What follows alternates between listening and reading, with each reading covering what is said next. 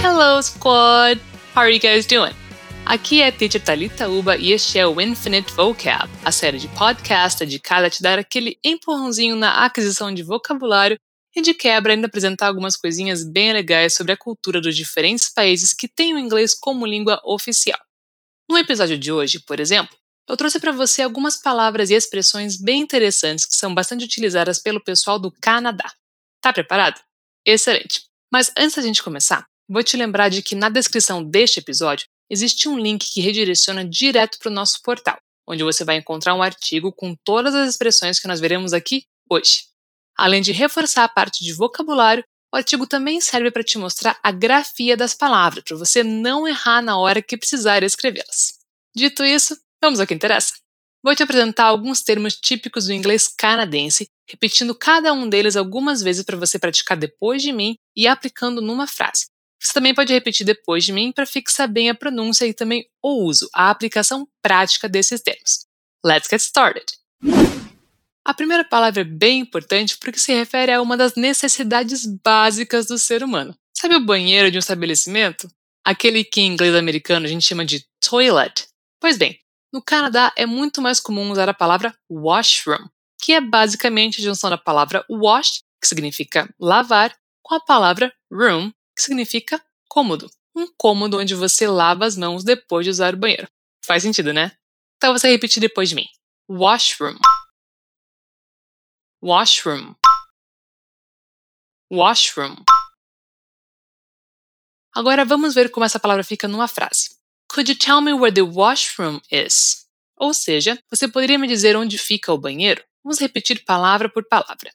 Could you tell me where the washroom is. Agora vamos repetir a frase completa. Could you tell me where the washroom is? Awesome! Uma palavra tipicamente canadense é loonie, que é como eles chamam a moeda de um dólar canadense. Ela tem esse apelido por causa do desenho encontrado na moeda, que é de um loon, uma ave mergulhadora típica do país. Vamos repetir a palavra? Loony. Loony. Loony. Uma frase com a palavra loony poderia ser Do you have a loony to lend me? Você tem uma moeda de um dólar para me emprestar? Vamos repetir devagarinho. Do you have a loony to lend me? Agora a frase completa. Do you have a loony to lend me?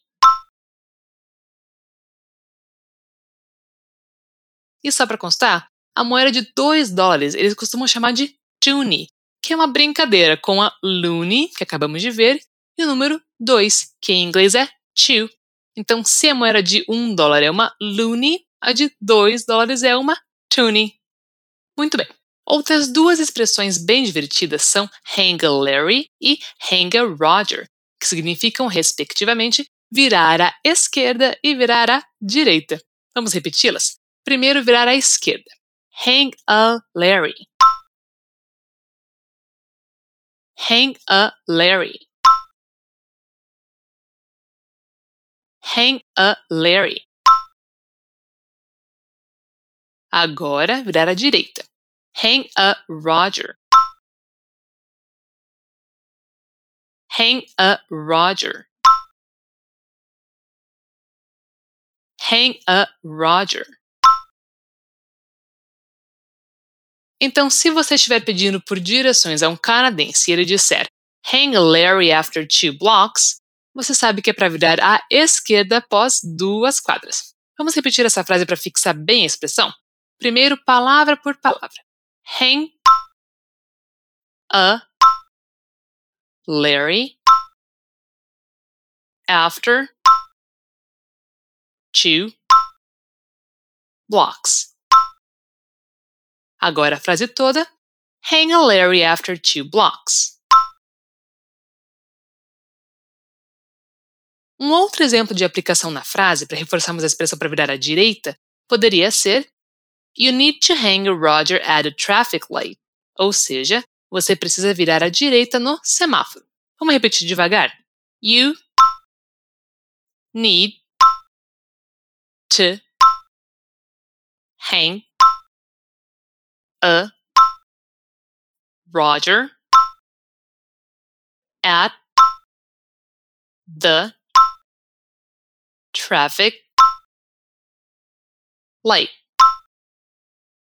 E a frase completa: You need to hang a Roger at a traffic light.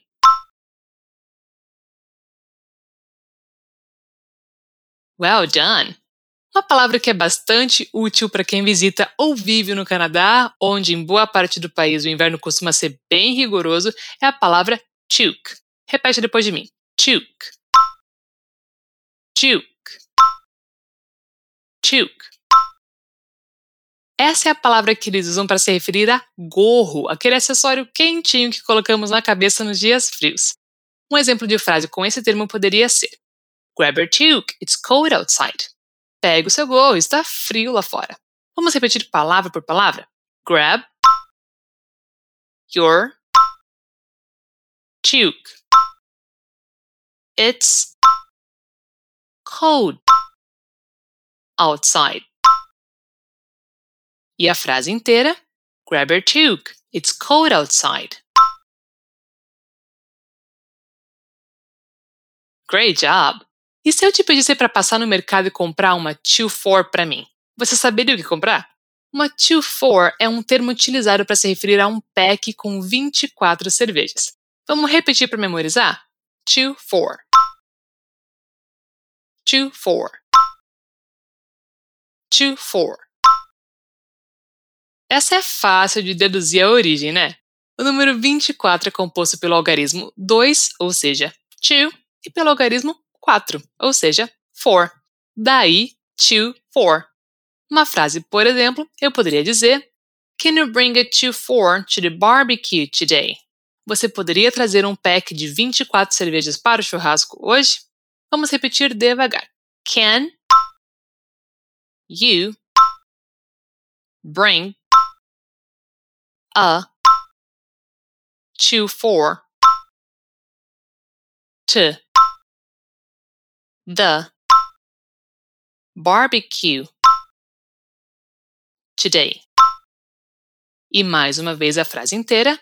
Can you bring a 2-4 to the barbecue today?